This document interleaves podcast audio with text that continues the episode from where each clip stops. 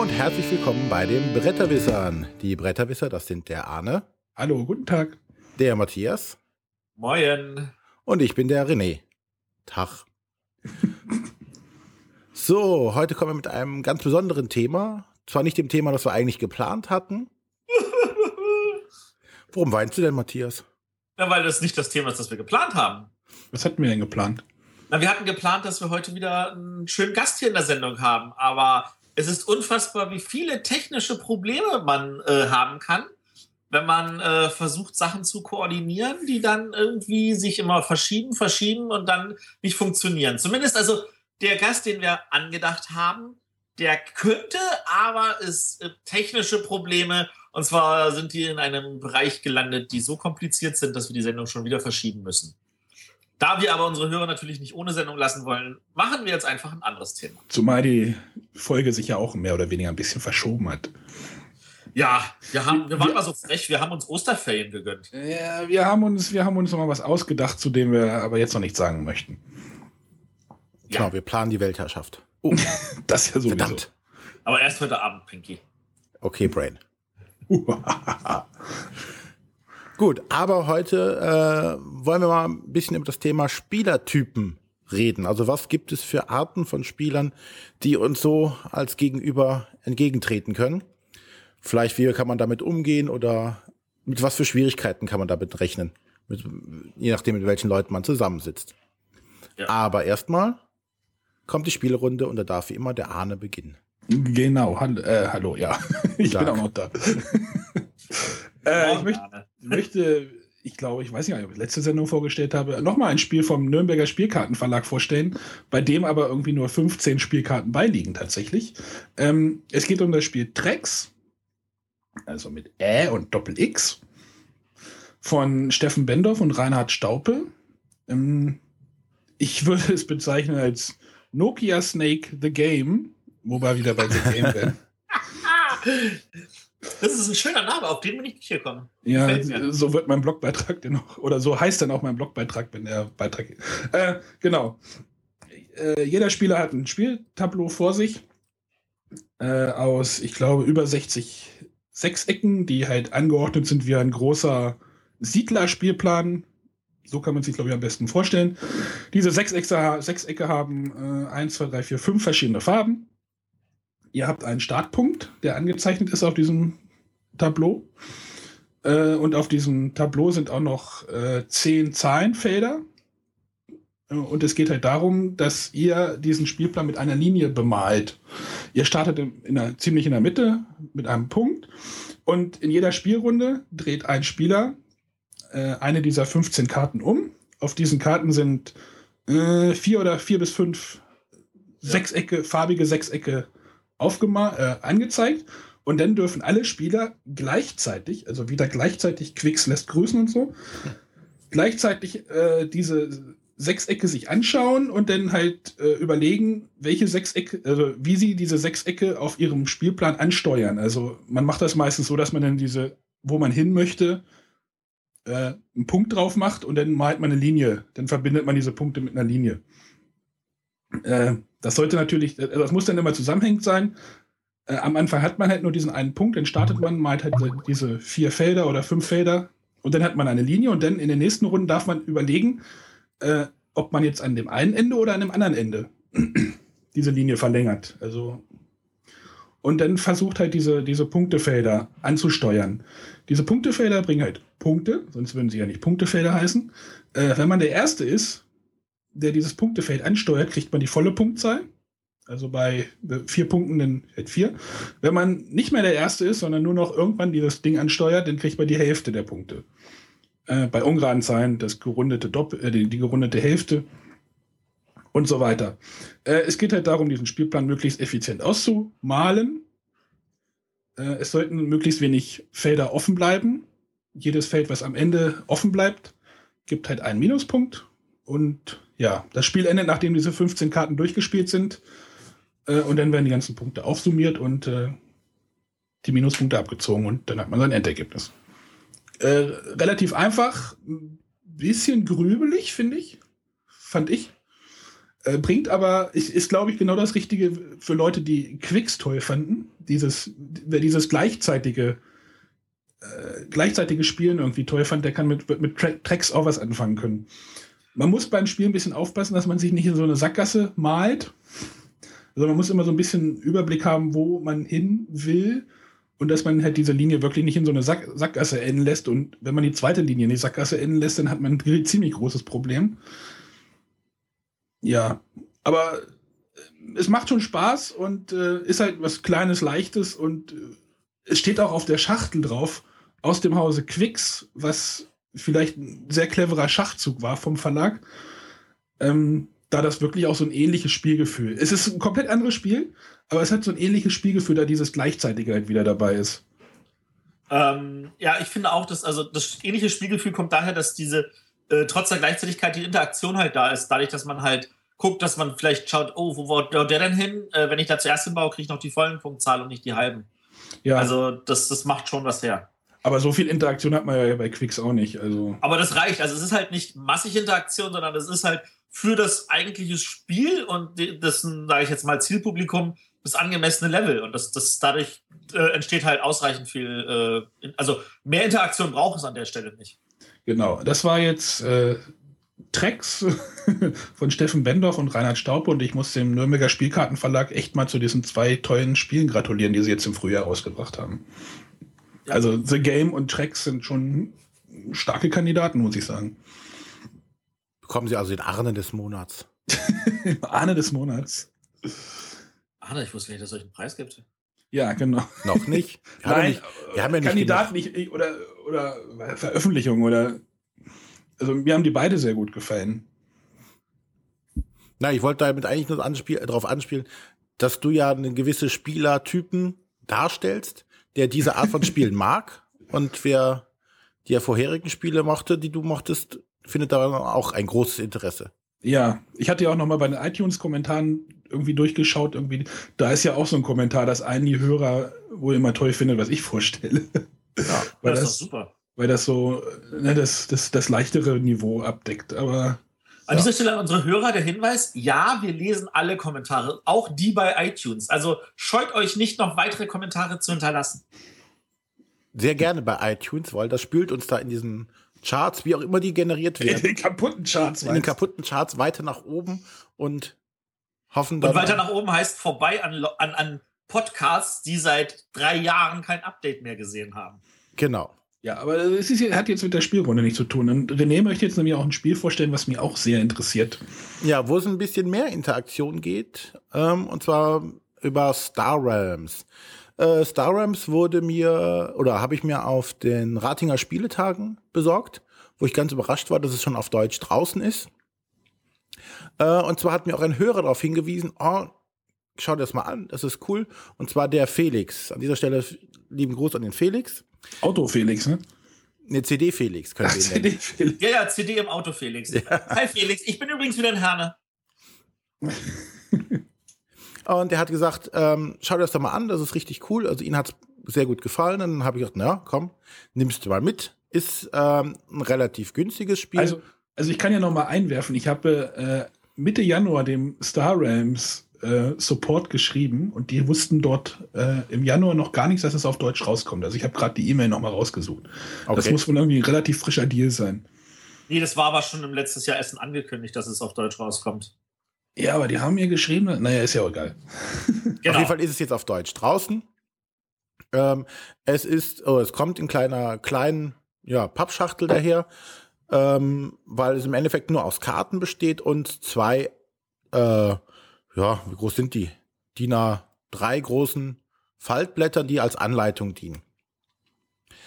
Ähm, es ist, also es war jetzt auf der Messe ist relativ günstig, also im, ich sag mal, 12 bis 15 Euro Bereich wird es wahrscheinlich irgendwo im Handel oder 10 bis 15 Euro Bereich im Handel verfügbar sein. Also wirklich ein äh, kleiner Preis für einen Deckbauer äh, im äh, Science-Fiction-Bereich.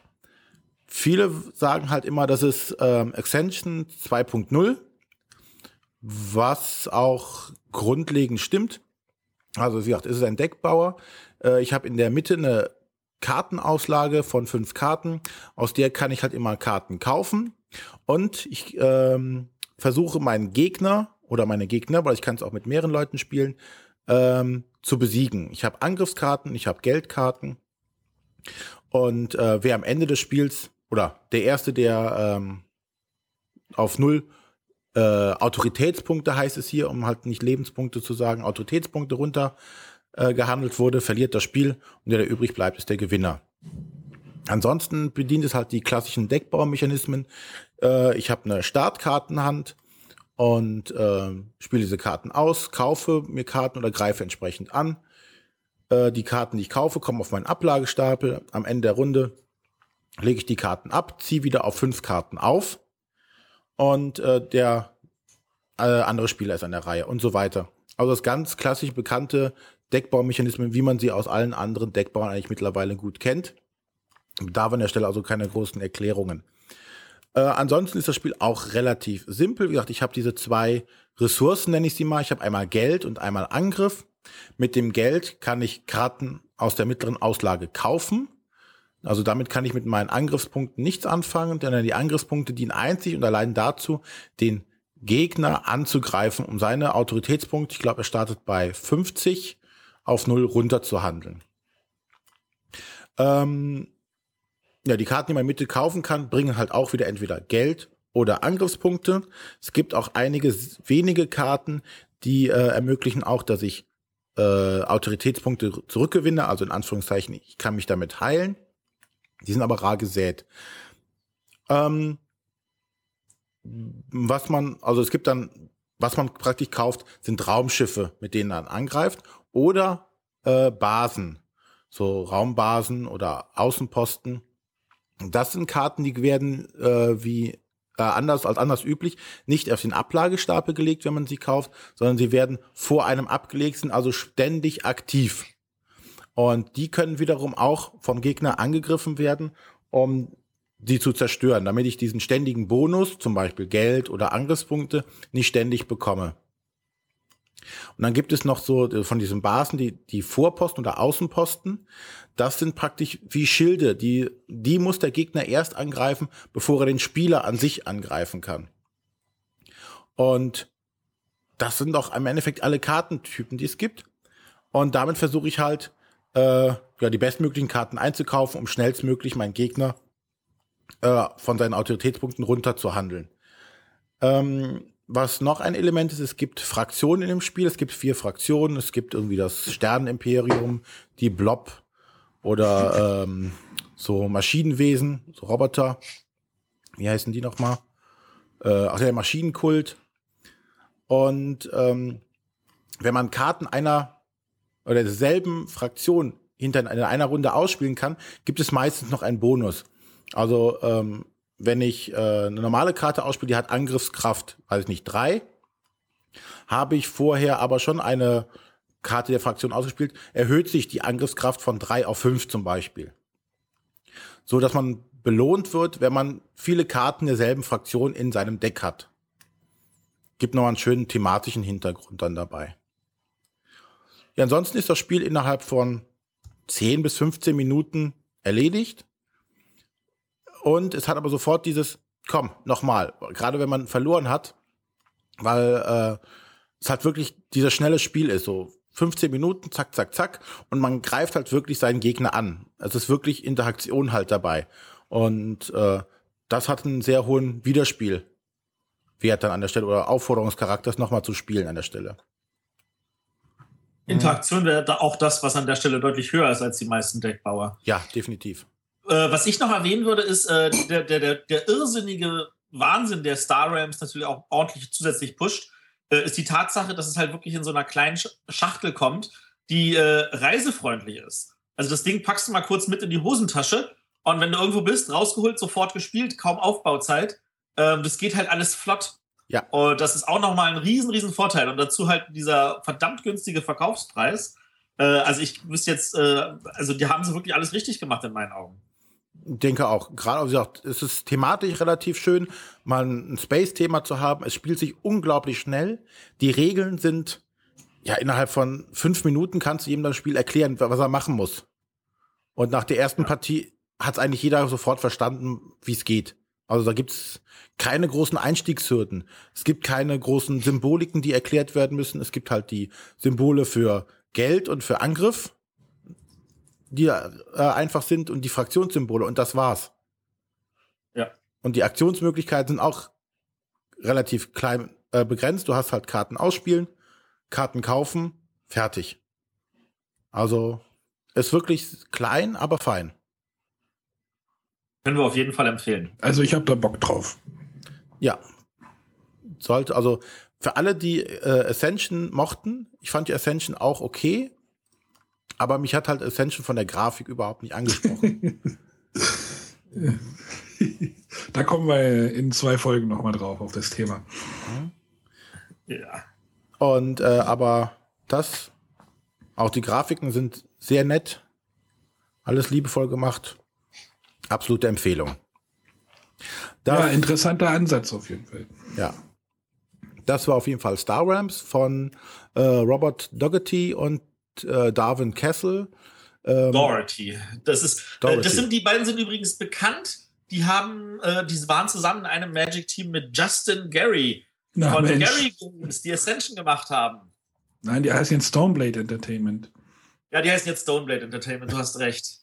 Und um die Sache noch einen draufzusetzen, Star Realms kommt auch von Tasty Ministry Games als Zulu Realms. Wer lieber so ein Zulu-Thema haben will als ein Weltraumthema. Okay. Naja. Auf jeden Fall ähm, also, also original bei White Wizard Games erschienen und in Deutsch bei äh, ADC Blackfire Entertainment GmbH. Aus Duisburg. Also der, der Pete Doherty wie hieß er? Doherty? Robert. Rob Doherty. Robert äh, Pete. Sehr gut. Äh, war auch bei Ascension, bei den Ascension-Erweiterungen mit am Start, habe ich gerade mal geguckt. Genau. Also das ist halt die, die, die Verwandtschaft da, es liegt halt so ein bisschen auf der Hand. Und die sitzen alle in derselben Stadt, die sind immer zusammen gewesen, die werden auch immer zusammen sein. Ja, ist ja auch, ist ja auch, ist ja aber, ist ja ein anderer Ansatz wie das Ascension. Ascension will ja groß und episch sein und Star Rams will halt klein, schnell und äh, zügig sein. Ja, besser mal. gut geklaut als schlecht selber gemacht. ja, genau. Und ich freue mich schon, wenn sie dann tatsächlich äh, jetzt demnächst Epic rausbringen. Also die hatten ja mal ein Trading Card Game, das hieß Epic, das war wirklich episch gut. Und das bringen sie jetzt auch noch mal so als äh, in the box complete äh, Deckbilder raus und da freue ich mich total drauf. So und äh, René und mein Spiel dauerten so 15 Minuten und wenn jetzt Matthias sein Spiel vorstellt, dann dauert der Titel, der Name des Spiels vorzulesen allein schon 15 Minuten. Ja, ich fang, erinnere mich. Fang mal an. nee, also ich, ich, erinnere mich ja, dass das, äh, wir haben ja bei Cryptozoic auch ein Spiel, wo die Leute mal sagen, das ist ja ein sinnlos langer Titel, äh, nämlich äh, das äh, Epic Spell, nee, Epic Battle.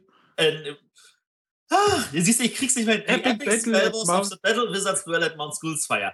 Und der Spielname von diesem Titel ist Matt Leacox im Wandel der Zeiten, das Würfelspiel Eisenzeit, ein Spiel von Tom Lehmann.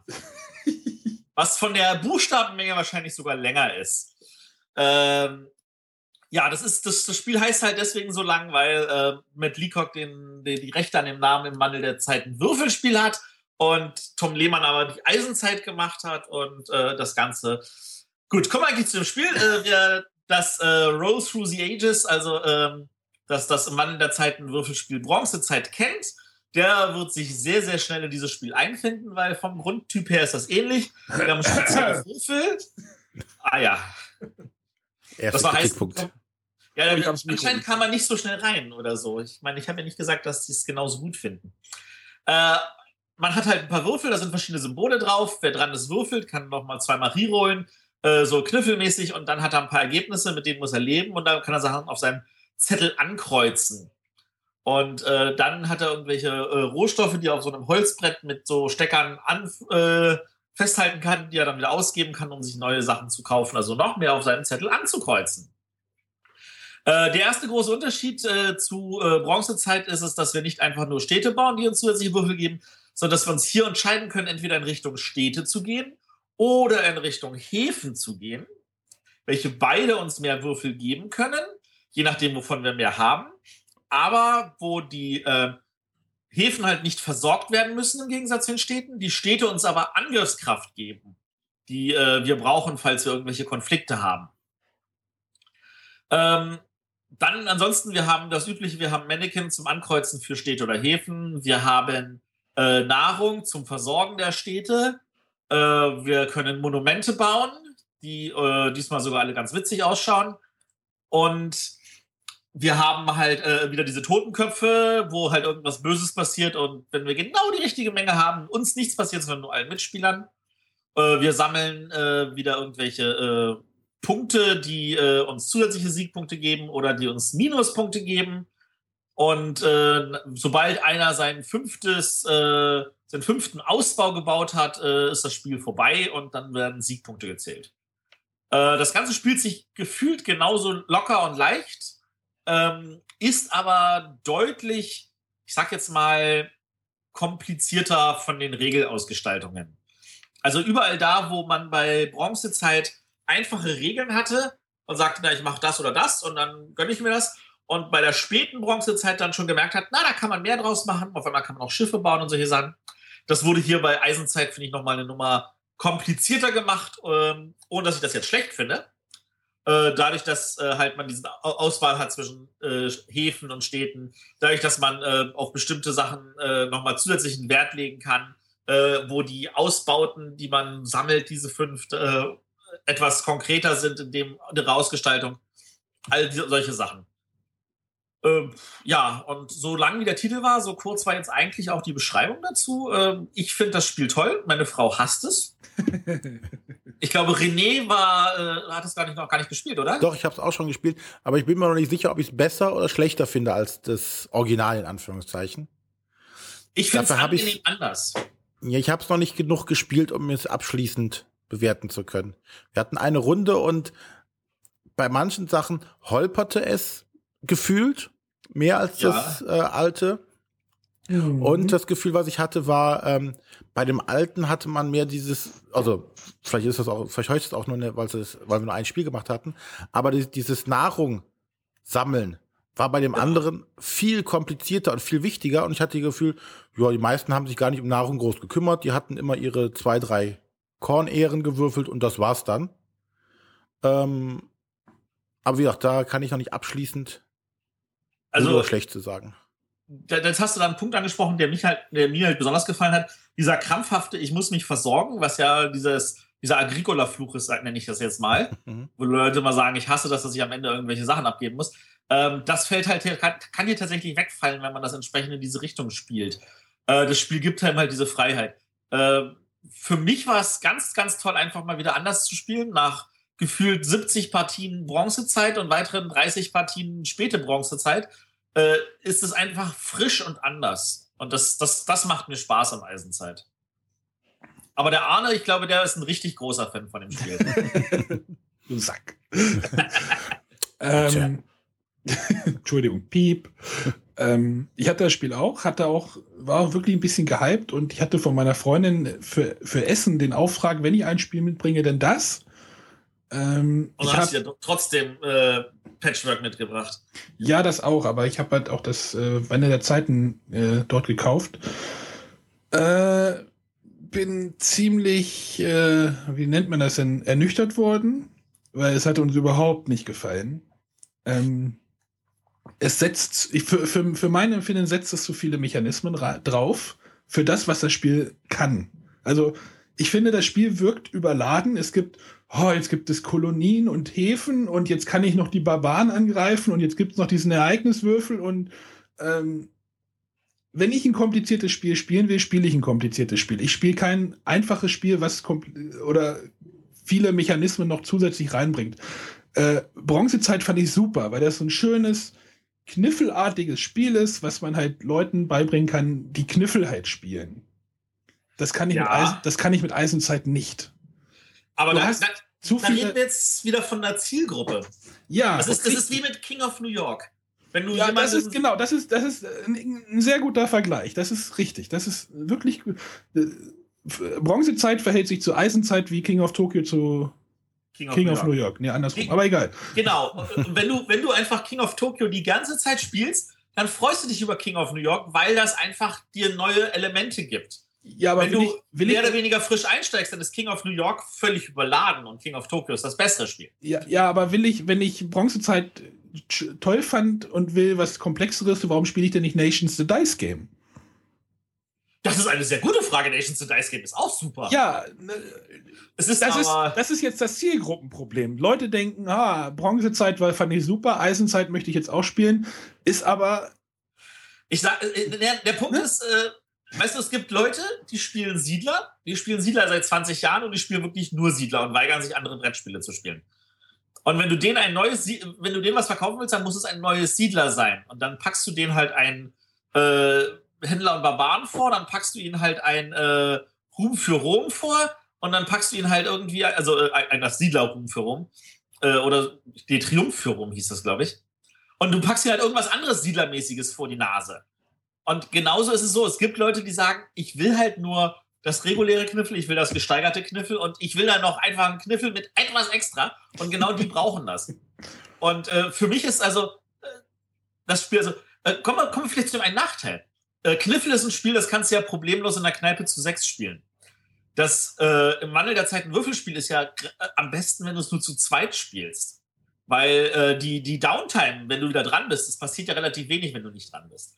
Ähm, die ist ja eigentlich viel zu hoch zu viert.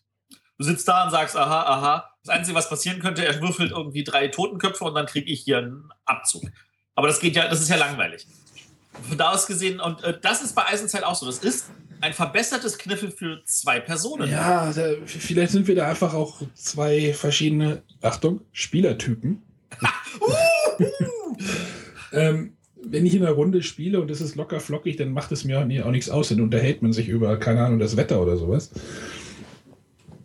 Und ja. Ähm, ja, wie gesagt, also für mich, ich finde halt, Eisenzeit setzt halt zu viel äh, auf den Mechanismus drauf, den das Spiel irgendwie nicht trägt. Ja, meine, meine Meinung. Aber du, ansonsten hättest du ja auch in Anführungszeichen keinen Grund, neue Spiele auf den Markt zu bringen. Wenn es heißt, ja, das ja. ist dasselbe wie, äh, wie Bronzezeit, nur hat nur ein paar andere Bögen, äh, ein paar andere Monumente und das war's dann und hat keinerlei neuen Mechanismus irgendwo, dann würde es auch heißen, ja, warum hätten sie einfach nur einen neuen Block verkaufen können?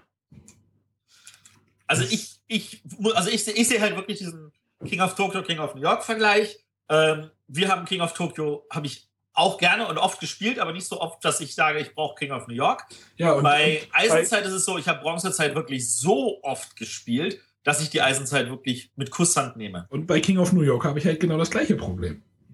du musst, das Problem ist, du spielst schon wieder irgendwelche Neuheiten wie Tracks, statt dass du King of Tokyo bis zur Vergas. Unverkenntlichkeit, nee, nee, das was wollte ich jetzt nicht sagen, Unkenntlichkeit spielst.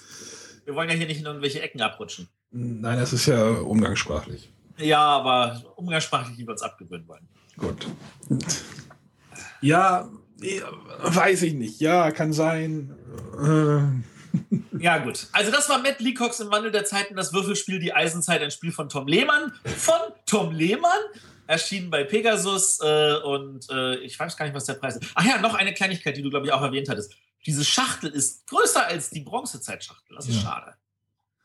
Als Bronzezeitschachtelgröße wäre das, finde ich, perfekt. Dadurch, dass es diese eine Nummer größer ist, wahrscheinlich aus kostentechnischen Gründen, wir haben ja schon mal über Seehofer-Prinzip geredet, ähm, ist es leider eine Nummer größer und das ist natürlich schade, aber so ist das halt. Und das Spiel ist unbalanciert. Aber jetzt zu unserem Thema. Wie kann ein Würfelspiel unbalanciert sein? Naja, du, äh, das hast du ja ausgelassen, die Sache. Aber egal. Häfen und Kolonien, oder wie war das? Ja. Wer hat eigentlich die Sendung vorbereitet? Äh, ich? Ja, direkt großer Kritikpunkt an dich. Wo ist denn die Frage der Woche? Die Frage der Woche war deine Aufgabe. so, jetzt haben wir den E gepasht. So, Frage der Woche. Haben wir, haben wir eine? Natürlich, wir haben ganz viele Fragen noch. Wer findet jetzt am schnellsten eine raus? Der, der René ist doch schon dabei, denke ich. Ja. Ja. Dann nehmen wir einfach nochmal ganz oben Nummer eins. Yes. Welche Spie Superspiele sind bei euch total gefloppt? Und ein Dominion-Spezial will er auch. Dominion-Spezial hatten wir schon. Eben. Die Frage ist ja auch schon von Ende Januar. Aber genau, das ist von Tannenschach 76. Ich glaube, ich weiß auch, wer das ist. Hallo Alexander. Oh. Ja, ich, kann, ich kenne sie nicht alle. Ja. Äh, welches Superspiel ist bei uns total gefloppt? Andor äh, ist bei euch gefloppt, das war's. Bei uns definitiv Andor. Das war das, war das erste, was mir auch gerade durch den Kopf ging. Andor ist bei uns komplett gefloppt. Hat, und der Punkt ist, wir lieben kooperative Spiele, wir lieben Fantasy-Themen, aber dieses Spiel ist komplett an uns vorbei und wir dachten so, nee, das ist Rotz. Und wir haben es ja noch, wir haben es ja noch zwei weitere Male auf den Tisch gepackt, weil wir gesagt haben, wir müssen da irgendwas falsch machen, aber es wurde nur schlimmer. Warum ist es gefloppt? Äh, es hat zu viel Verwaltungsaufwand. Es ist nervig, wenn du in das Spiel wieder reinkommen willst, die Regeln noch mal kurz aufzufrischen. Der, der, Nee, das haben sie doch jetzt. In der das- Komplexität Ah. ist so unerträglich hoch. Aber das mit den Regeln, da ist doch jetzt in den nächsten, in den höheren Auflagen doch ja, ein Regelheft hab dazu. die höhere Auflage? Klar, ich kann es mir noch mal runterladen. Ich meine, wir sind ja auch irgendwie reingekommen.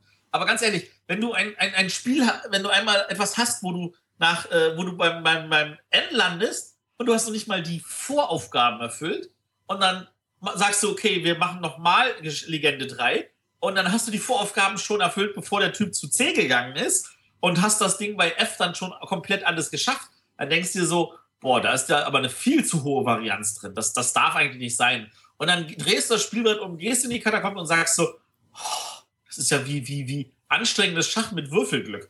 Also, also bei uns ist das komplett gefloppt. Aber ich, ich gönne es jedem, dem- der es mag. Ich mag das. Dafür mag ich die Zwerge nicht. Ein super Spiel. Ja, die Zwerge. Hurra. Wir, wir bekämpfen. Wir bekämpfen die, wie heißen die, die Drenai, nee, keine Ahnung. äh, Alba Ja, irgendwelche Typen, irgendwelche Klötzchen. und Orks. Ja, irgendwelche Klötzchen, möchte ich nochmal anmerken. Ja, Jetzt musste ich alles mit Plastikfigürchen. Ja, und dann kommt man irgendwie in, schafft man es irgendwie, die so lange aufzuhalten, bis man irgendwie in Legende C, was weiß ich. Und dann heißt es, oh, es sammeln sich alle am Mittel, im Mittelpunkt des Spiels oder am Schwarzjoch oder wie es heißt. Und jetzt kämpft ihr gegen den Monster. Da würfelt ihr alle und wenn ihr Glück habt mit dem Würfeln, habt ihr gewonnen. Wenn ihr Pech habt mit dem Würfeln, habt ihr nicht gewonnen. Spiel zu Ende. Toll. Das Ich frage mich gerade, ob wir irgendwas falsch gespielt haben. ja, ich weiß es auch nicht, aber wir haben es mehrfach so gespielt und dann heißt es plötzlich, es versammeln sich alle am Schwarzjoch. Dann werden alle Es Zwergenfiguren. sind drei verschiedene Cs drin. ja, aber die versammeln sich doch. Die ver versammeln sich doch trotzdem alle am Schwarzjoch, oder nicht? Nee, Nicht? nee. Ich habe es mehrfach jetzt gespielt und wir sind immer da irgendwie da in der Mitte da gelandet und dann mussten wir gegen den kämpfen. Also wenn das kommt, dann ist das meistens so, dass wir dann das, das auch gewinnen, weil das das leichteste ist. Bei den anderen müssen wir deutlich mehr kämpfen. Also das, die anderen Cs, die sind deutlich anspruchsvoller. Ja, aber ach, nee, ich kann mit Zwerge irgendwie nichts an, nicht so viel anfangen. Ich spiele ich, super. ich, ich spiel's mit, um das. Ja. Aber falls wir nochmal eine Sendung machen, kooperative Spiele, Top 10 oder sowas, dann wird Zwerge bei mir bestimmt auftauchen. Bei mir nicht. Äh, René? Äh, ich überlege gerade, welches Top-Spiel. Ach, ich weiß, weiß nur eins von Matthias. Five Tribes. Stimmt, Five Tribes ist bei uns auch gefloppt. Äh, so aktuell fällt mir nur noch Orks, Orks, Orks ein. Das ist ja jetzt kein Superspiel. Ja. Das finde ich toll, aber das ist jetzt, also bei Superspiel, guck einfach mal in die Top 10. Was ist mit Agricola? Was ist mit Funkenschlag? Was ist mit Mage Knight? Guck, guck mal Ja, genau. Funk, Tops. Funkenschlag kann ich sagen, macht mir einfach keinen Spaß. Ich, Das kann nicht sein, das Spiel ist super. Oh Gott, die Ich finde es immer so toll, dass wir uns hier, dass wir alle derselben Meinung sind. Wie, wie war das mit Frage kurz beantworten? Funkenschlag war mir einfach, äh, ist mir einfach zu anstrengend. Anstrengend? Ja, Also, also wir haben eine Dame, die kommt nur alle zwei Wochen momentan zu unserem Spieletreff. Das ist eine, die, die spielt am liebsten Metro. Wenn man fragen, was spielt man heute, sagt sie Metro. Und als wir Indigo vorgestellt haben, hat sie beim Blick auf meine Spieleregale mit einer vierstelligen Spielezahl gesagt, cool, ihr habt jetzt ein zweites Spiel. Diese Frau spielt Funkenschlag mit, weil ihr das voll Spaß macht. Ich finde Funkenschlag auch toll. Und du erzählst mir was von anstrengend? ich fand's anstrengend, als wir es gespielt haben. Ich habe auch da. Mir liegen halt diese Spiele nicht, wo ich so viel im Voraus irgendwie denken muss. Und wenn das die anderen Spiele alle am Tisch machen und ich mir so aus dem Bauch heraus spiele, habe ich natürlich da auch keine Chance, irgendeinen Fuß auf den Boden zu kriegen. Da sind wir wieder bei unseren Spieletypen. Ja, das ist, zieht sich halt hier durch. Der René, er mag keine, er, er denkt nicht nach. genau. Ja, deswegen ist wahrscheinlich auch so ein Punkt, dass du halt so diese, diese äh, Ameritrash-Spiele halt so, ne, die sind ja doch mehr Genau. Thema getrieben. Ja, diese Vielleicht- ganz klar harten äh, Euros, sind mir halt auch dann zu anstrengend. Okay. Äh, ich überlege gerade, was ich in letzter Zeit gespielt habe. Elysium, das wird dir wahrscheinlich zu anstrengend sein. Aquasphere, das wird dir wahrscheinlich zu anstrengend sein. Ja, Aquasphere möchte, möchte ich mir gar nicht angucken.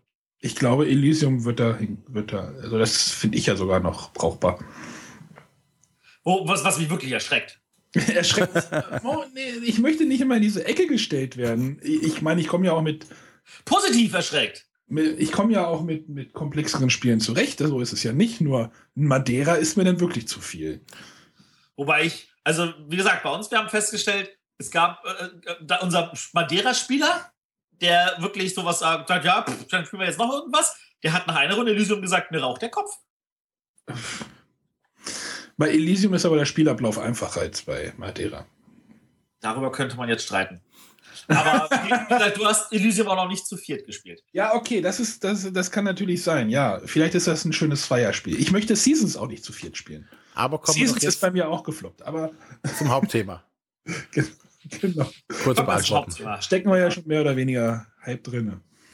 Genau. genau. Äh, dann lasst mich mal ein bisschen was voranstellen.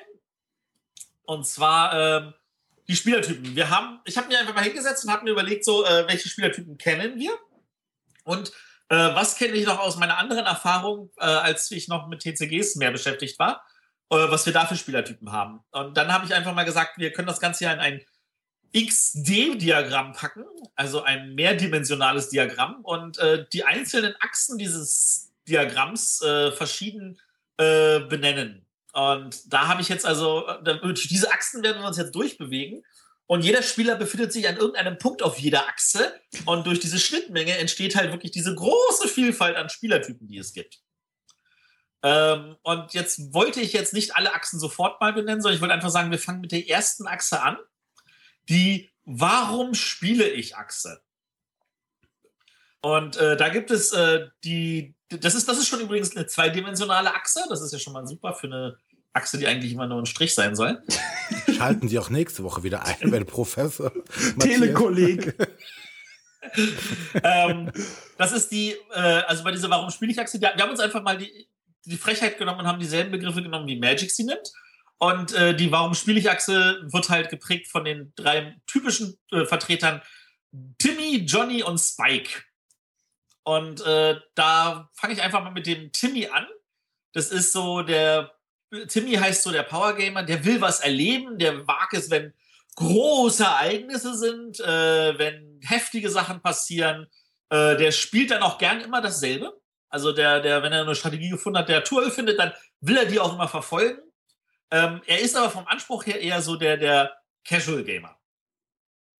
Ähm, dann haben wir den Spike, der spielt, weil er gewinnen will. Dem ist das scheißegal, was da auf dem Tisch landet. Hauptsache, er gewinnt. Er spielt grundsätzlich, wenn möglich, den besten Zug. Äh, es gibt Leute, die können das dann super schnell erfassen und die machen dann zack, zack, zack und du guckst nur nach, wie kann es denn sein. Oder äh, es gibt aber auch etliche Leute, die gehören in die Kategorie Grübler, die dann ohne Ende nachdenken, was ist denn jetzt der beste Zug?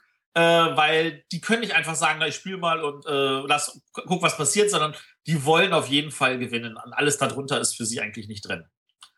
Oh, und dann gibt es den Johnny, der will äh, kreativ sein, der will sich ausleben, der will, sucht die Herausforderung, der will Sachen ausprobieren.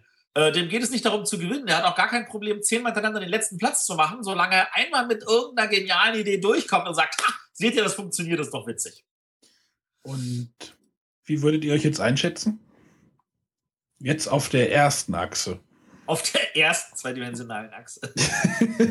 ja, auf der warum spielen wir? Oder nee, was hat das so? Ja. Ja, ja, genau. Warum, warum wir spielen? Nee, komm, du darfst auch als erster dich einschätzen. Also auf jeden Fall nicht Spike. Äh, Spike, der will gewinnen. Ich, ich würde dich ehrlich gesagt als Timmy einsortieren. du Timmy, du. Ja, ich eher so, so eine Mischung zwischen Johnny und Timmy würde ich eher, weil äh, dieses viele Möglichkeiten ausprobieren finde ich schon gut. Und ums Gewinnen geht es mir auch nicht unbedingt. Aber ich äh, will schon was erleben oder diese, ja, diese großen thematischen Sachen, die finde ich schon eher spannend. Also so eine Mischung zwischen Johnny und Timmy. Ja. Matthias will immer gewinnen. Nee. Ich habe mit dir mal Istanbul gespielt, du willst immer gewinnen. Ja, also ich habe auf jeden Fall ein klein bisschen Spike in mir, aber äh, der Punkt ist, äh, ich glaube, also ich gehöre zu den Leuten, die sagen, also wenn ich nicht versuche zu gewinnen, äh, dann, ähm, dann brauche ich nicht zu spielen.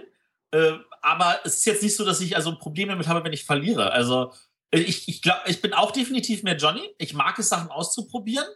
Äh, manchmal ist es natürlich so, dass ich dann ausprobierte Sachen einfach nochmal vertiefen möchte. Ähm, aber äh, Johnny ist definitiv bei mir das Größte. Äh, ansonsten habe ich auch einen gewissen Timmy-Anteil. Mir natürlich, ich will gucken, was gibt's denn, äh, was gibt's denn noch in dem Sinne, dass ich versuchen will zu erleben, was die anderen Spiele noch bieten. Ja, Timmy ist, glaube ich, in allen von uns. Ne? Will erleben, Spiele kennenlernen, möglichst viele. Ja. Auch einen neuen Timmy. Kommt gerade per Post. Ja.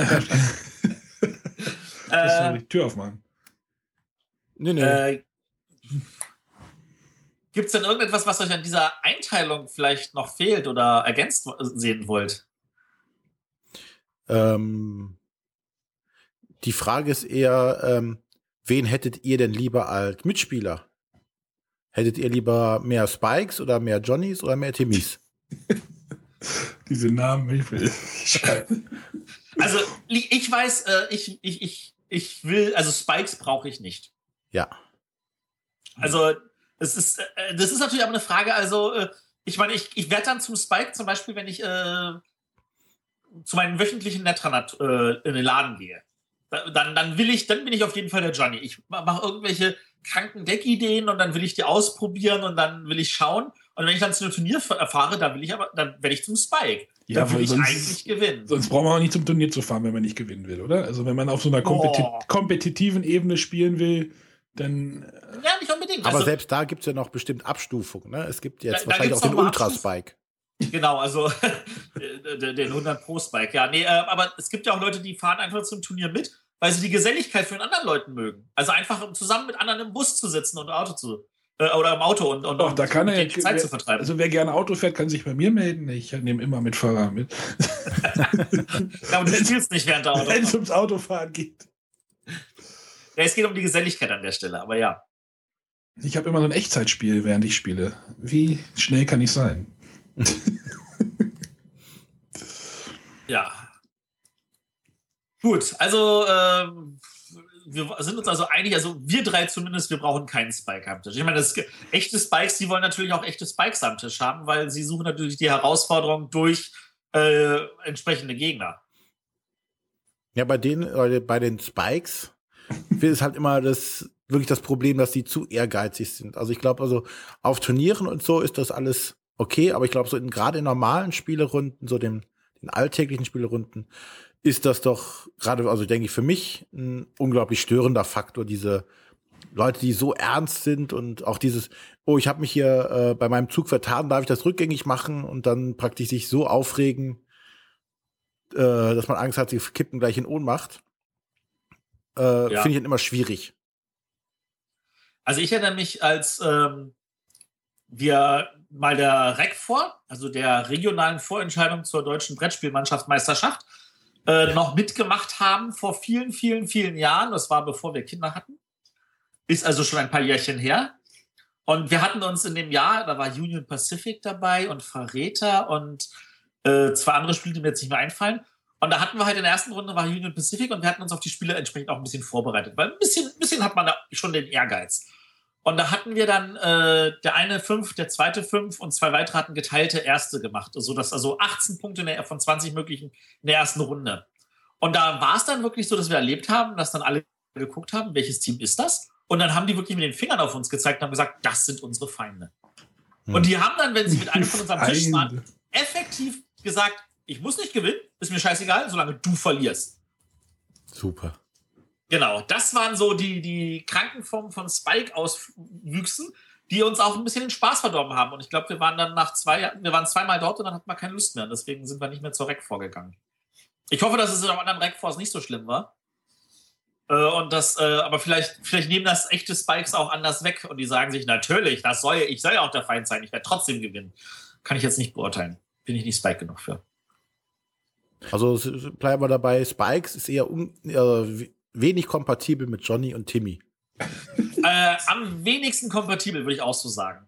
Weil wir wollen ja dann doch irgendwie eher die Geselligkeit. Spikes bleiben ein besser unter sich. Wahrscheinlich. Gab es bei Tom und Jerry nicht so einen Hund, der hieß Spike? ja, muss ich auch die ganze Zeit dran denken. äh, komisch. Ich muss an diese Spikes denken, die an den Fußballschuhen unten dran sind. Die treten auch immer so zu. ich denke an den Hund. Das sind aber keine Spikes. Das sind Stollen. aber keine Christstollen. Jetzt habe ich Hunger. Vielen Dank. Uh, so, kommen wir zur zweiten Achse? Ja. Ja, die Was erwarte ich Achse. Ähm, hier haben wir die Ausprägung in die eine Seite haben wir Melvin und die andere Seite haben wir Vortos. Das sind schon ich bin nicht Melvin, ich habe gewonnen, ich bin nicht Melvin. Du bist sowas von un-Melvin wie nur möglich. Also ich bin eher der Melvin von uns. Äh, und zwar, der Melvin ist der, der sagt, äh, was sind das denn für Mechaniken? Äh, der das halt dann in diese, diese äh, Elemente zerlegt und guckt, wie, wo was funktioniert. Das ist der, der Stefan Feld Spiele schon dann liebt, weil Stefan Feld nur Melvin Spiele produziert. Ja, das hat aber auch ein bisschen auch deinen Hinter beruflichen Hintergrund ja auch äh, wahrscheinlich geprägt ja. oder angefeuert. Wahrscheinlich, wahrscheinlich. Wobei also natürlich äh, man nicht unbedingt Melvin ist, nur weil man zum Beispiel abstrakte Spiele mag. Also ein Quirkel ist jetzt kein reines Mel Melvin-Spiel. Ähm, und auf, auf, der anderen Seite hast du halt den Worthorst, der sagt, äh, mir geht es ums Thema. Also das Spiel kann noch so rotzig sein und kann tausend sinnlose Regeln haben, solange das Thema voll geil rüberkommt. Ne, René? Ja. Der möchte eine geile Geschichte erleben und das muss alles in sich stimmig sein. Und selbst wenn er dafür zwei Stunden lang in, den, in, in einem 70-seitigen Regelbuch nachlesen muss, wie das, das Blättern Einzelfall zu äh, handeln ist. Ich dachte jetzt an Magic Realm, dieses fürchterliche Spiel, aber ja. Genau, das sind also die, die, die anderen, also Mechanik und Thema. Natürlich werden jetzt ganz, ganz viele unserer Hörer sagen, naja, ich bin da irgendwo in der Mitte, mir ist beides wichtig. Aber ich glaube persönlich, dass das halt nicht so, so einfach ist und die wenigsten tatsächlich in der Mitte sind. Ah, man kann aber viele Spieler übers Thema, also viele Mechanikspieler übers Thema ähm, locken. Ähm, ja. ich, ich denke jetzt zum Beispiel wieder an meine Freundin, die kann mit Science Fiction wenig anfangen.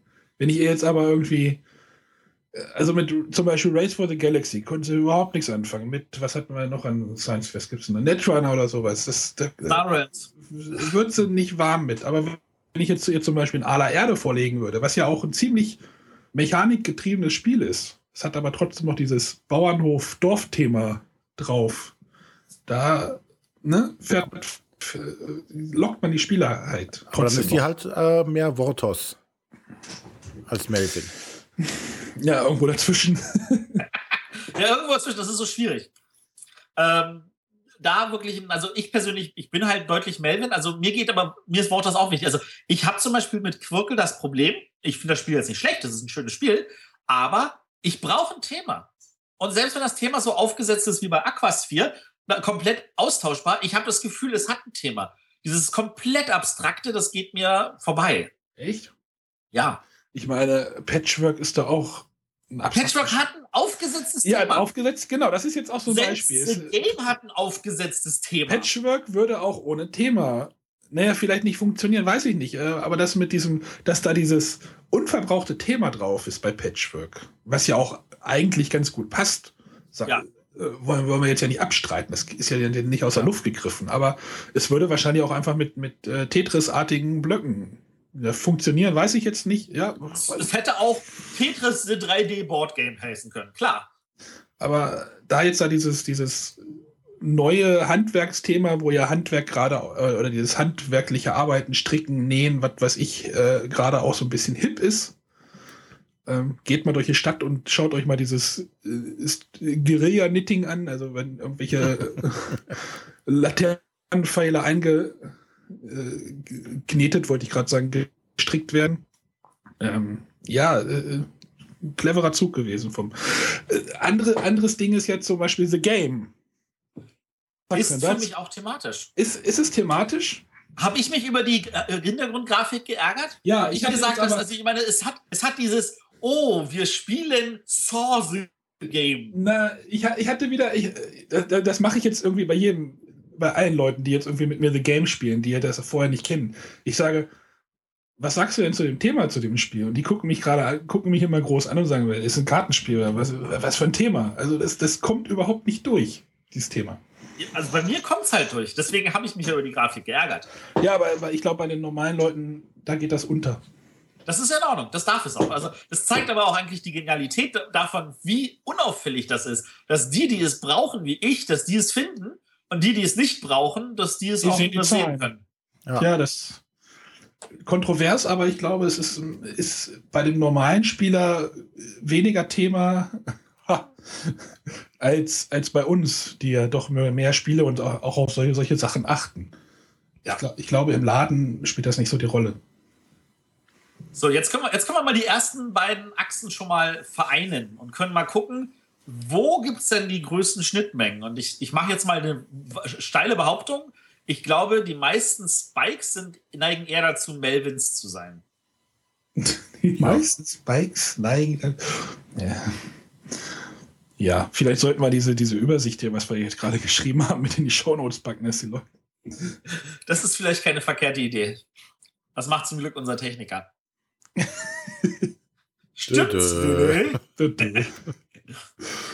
Also der Spike, der gewinnen will, der hat natürlich es einfacher bei einem Spiel, das deutlich mechanischer ist, äh, was er also mathematisch zerlegen kann und errechnen kann, als bei einem Spiel, was sehr thematisch ist und wo er halt gucken muss, dass das auch äh, funktioniert. Oder wo halt wahrscheinlich auch ein großer Zufallsfaktor noch mit dabei ist. Ja, Das ist ja gerade für die Leute, die so Power Gamer oder äh, eine entsprechende Strategie bauen, immer der Tod, wenn der, zu, der Zufall zu groß ist. Ja, deswegen war ja auch dieses Brügge, äh, wo ja, wo ja Mat- Matthias gesagt hat, Stefan Feld macht nur Melvin, Melvin-Spiele. Ähm, da gab es ja doch ein starkes Zufallselement drin und was dann von vielen halt bemängelt wurde, was mir aber zum Beispiel total gefallen hat. Aber Melvin sagt ja nichts gegen Zufall. Mechanik. Und das ist halt die Mechanik, das Kartenziehen.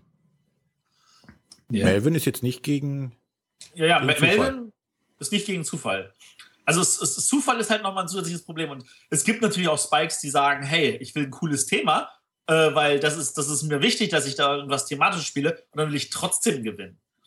Also da, da, da gibt es natürlich auch diese Power-Gamer, aber ich würde trotzdem sagen, dass der Anzahl an Spike-Spielern, die, die halt eine äh, Mechanik brauchen, die sie äh, irgendwie zerlegen können, dass die halt höher ist. Aber Arne, wo würdest du dich jetzt einschätzen? Wenn ich eher der Melvin und äh, René eher der Fortos ist, dann. Und, und The Game und Tracks sind ja schon mal abstrakte Spiele. Also an Vortos kann es nicht liegen.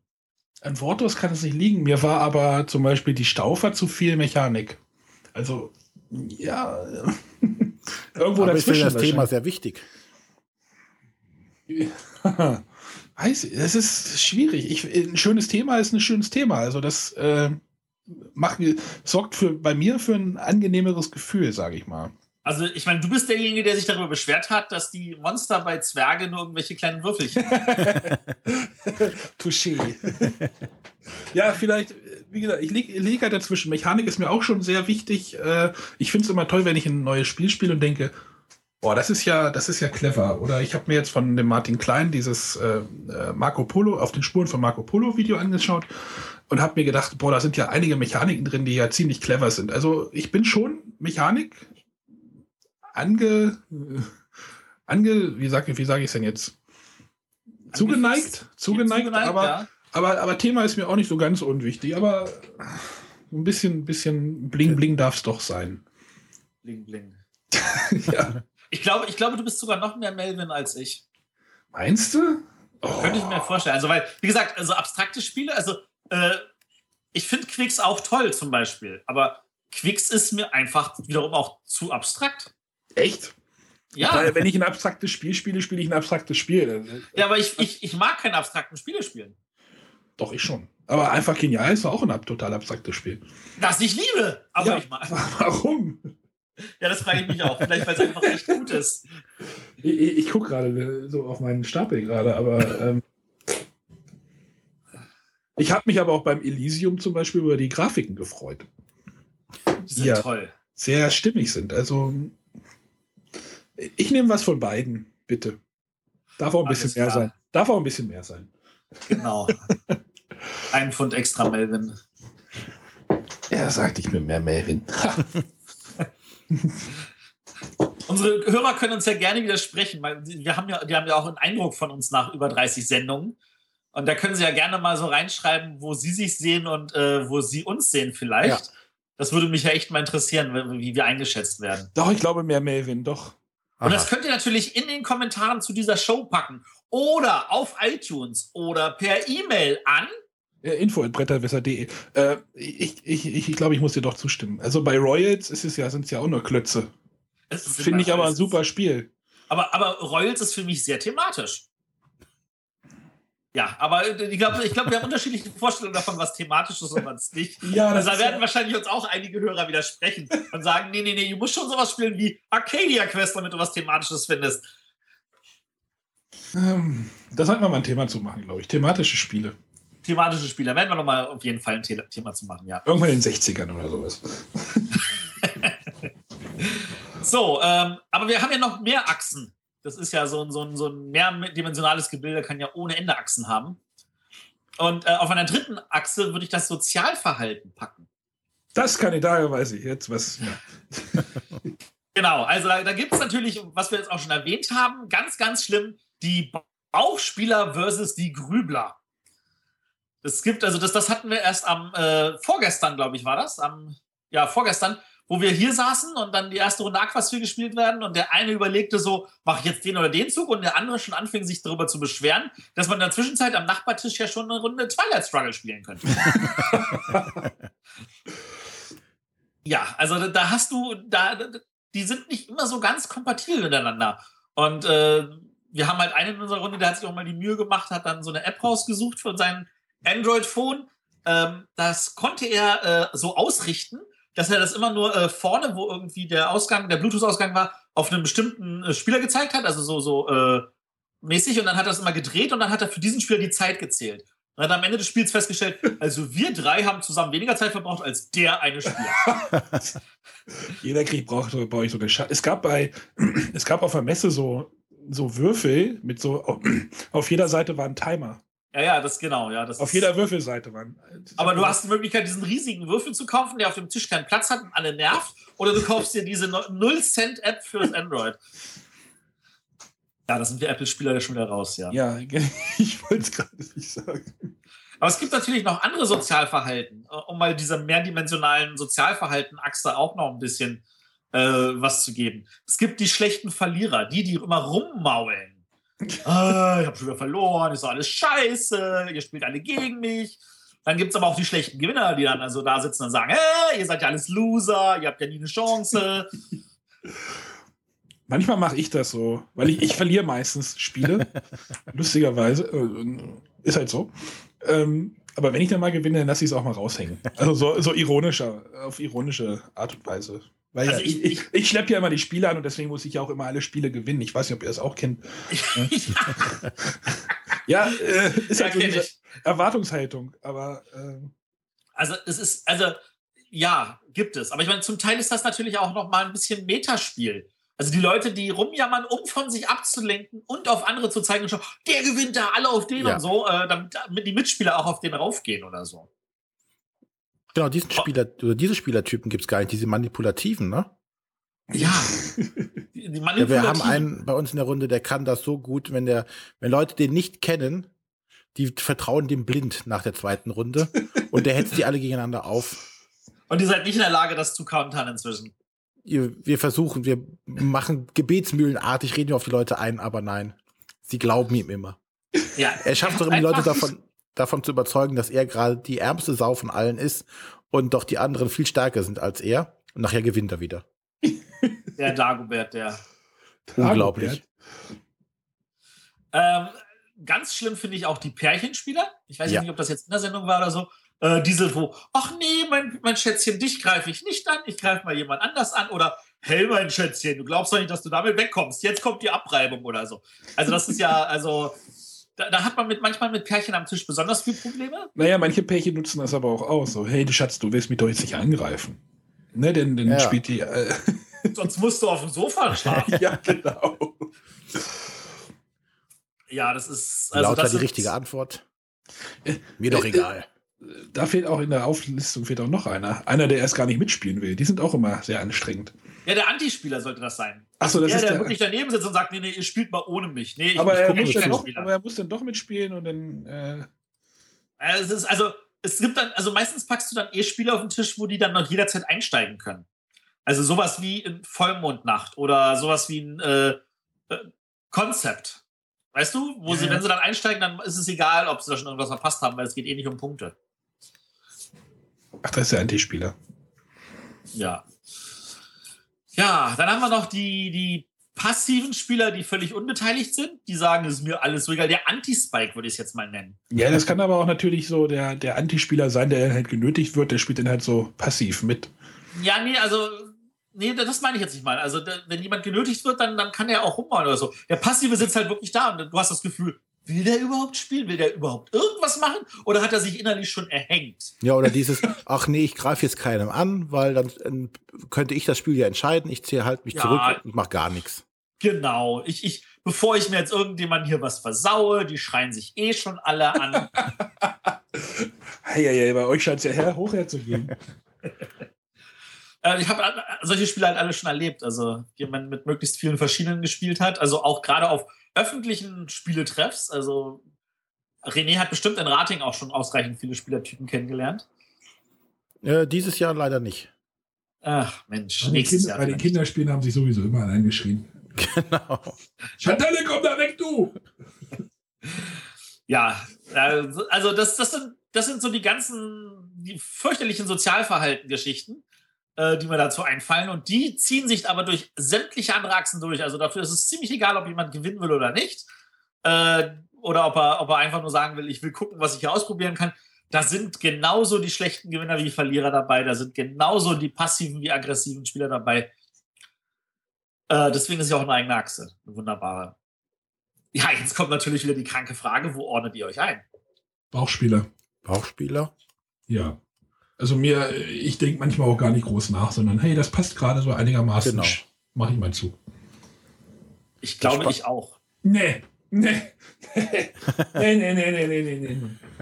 Also vielleicht ja, aber nicht voll. Also, also ich ist wirklich für mich so, ich, hab, ich empfinde es als zu anstrengend, über jeden Zug nachzudenken. Ich sage mir, also ich, ich, ich, ich denke nach, während die anderen Aktionen machen und wenn ich dann dran bin, stelle ich fest, okay, jetzt entscheide ich mir einfach für eins und entscheide mich dann für das. Und dann passiert es halt wirklich bei mir am Tisch, dann werde ich angemeckert und gesagt, warum hast du nicht das gemacht? Das ist doch viel besser. und dann denke ich mir so, ja, ich hätte jetzt noch eine Stunde drüber nachgrübeln können, aber ich habe mich jetzt anders entschieden. Und wahrscheinlich war es auch noch spät in der Nacht. Also wir haben einen Spieler, der denkt wirklich sich jeden Spielzug, rechnet den durch. Der freut sich dann auch immer über die Stefan Feld Spiele, wo es dann Punkte für alles Mögliche gibt. Und er macht dann halt den Zug, der meistens die meisten Punkte bringt oder irgendwie sowas. Oder gerade gerade in den letzten Runden wird es dann sehr äh, schlägt das dann sehr sehr zu Buche. Dann dauert es wirklich ein bisschen länger. Ja, wir haben auch, also der eben angesprochene Manipulative, das ist auch so ein, so ein Schachspieler. Oh, Ne? Und äh, der kann das dann auch. Wie gesagt, er gewinnt halt auch immer dann mit seiner Taktik. Ne? Ist nicht so, als wäre er jetzt ein Grübler und wird dabei verlieren. Nein, er grübelt und gewinnt dann auch dann noch damit. Passt auf die Schachspieler auf. Das ist doch Ja. das, der Sinn von Grübeln, oder? Also ich, ich, ich, ich, mag, also ich mag ja lieber die Bauchspieler, die das also nicht Bauchspieler sind, sondern die das wirklich super schnell erfassen. Die sagen, ich gucke da drauf, das ist der beste Zug, den mache ich sofort und die dann trotzdem natürlich gewinnen, weil sie das einfach so schnell durchdenken können. Während es ja genug Grübler gibt, die da sitzen und wo du denkst so, ja, die sind jetzt in der Analyse-Paralyse verfallen, weil die zwischendurch eingeschlafen sind. Genau. Und die grübeln und die machen dann trotzdem einen so suboptimalen Zug, wo man den Kopf fasst und sagt, das kann jetzt nicht dein Ernst sein. Dafür hat er eine halbe Stunde gebraucht. Und dafür hast du eine halbe Stunde gebraucht. genau. Also wir sind also, also ich gehöre definitiv auch eher zu den Leuten, die ungern nachdenken. Ist vielleicht auch einmal pro Spiel tun, aber ich bin eher der Bauspieler. Aus der Erfahrung, die ich hier habe, ich bin der Bauspieler. Habt ihr denn schlechte Verlierer? Ja, mich. Nein. Nicht mehr. Nicht mehr, ja, das Nicht ist mehr. ja. Aber Pärchenspieler kennt ihr alle. Ja, wir spielen ja meistens im P. Also. Nö. Ja, und es gibt, also es gibt die Pärchenspieler, aber es gibt auch Pärchen, die normal spielen können. Man kann ja dann auch ein Pärchenspiel spielen. Ein Paarspiel. Teamspiel. Team, Teamspiel, genau. Teamspiel, ja, ja, wo es dann heißt, so Männer gegen Frauen, wo die Frauen sich freuen, den Männern einen reinzuwischen, ja. Muss mal Ladies, nee, wie hieß es? Ladies, versus, Ladies and Gentlemen. Ladies and Gentlemen. Lustig ist, wenn man da, also bei Ladies and Gentlemen müssen die Männer halt irgendwie Geld verdienen und die Frauen gehen einkaufen. Lustig ist, wenn man das Ganze einfach, wenn man das Ganze einfach mal umdreht. Die Frauen gehen einkaufen und die Männer müssen irgendwie Kleider kaufen. Das ist dann, da schlägt dann das Thema dann doch wieder ein bisschen durch und dann gibt es halt doch viel Trash-Talk und so. Genau.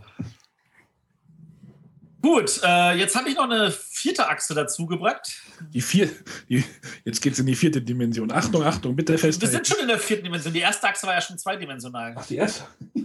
Und die dritte Achse war ja auch zwei-, dreidimensional. Also wir sind jetzt eigentlich schon in der x-ten Dimension. In der fünften. Äh, sechsten. Schaut euch mal Interstellar an.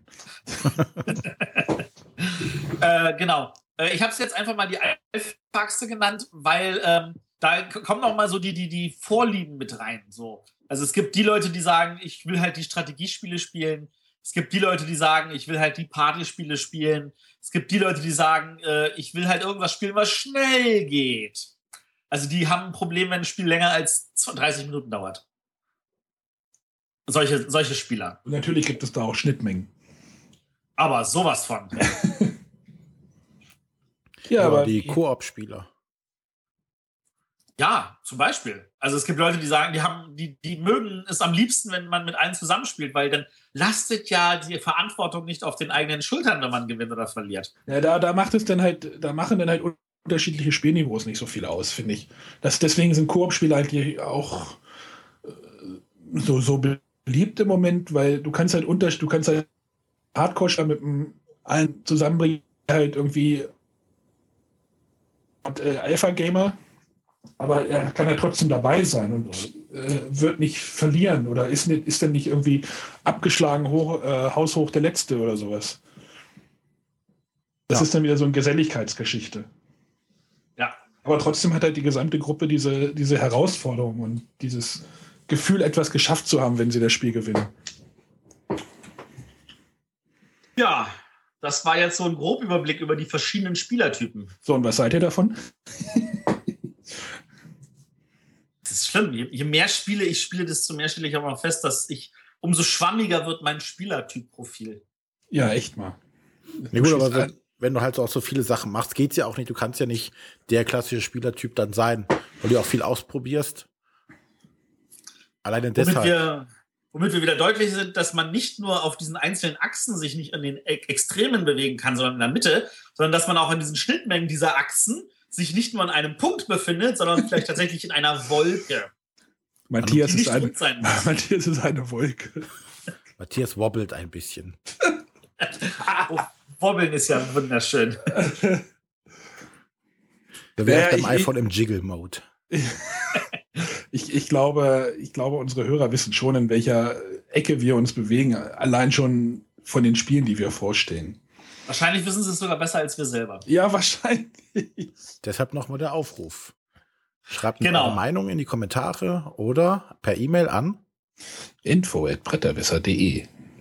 Genau. Schreibt uns, wo seht ihr euch als Spielertyp? Schreibt uns, wo seht ihr uns als Spielertyp?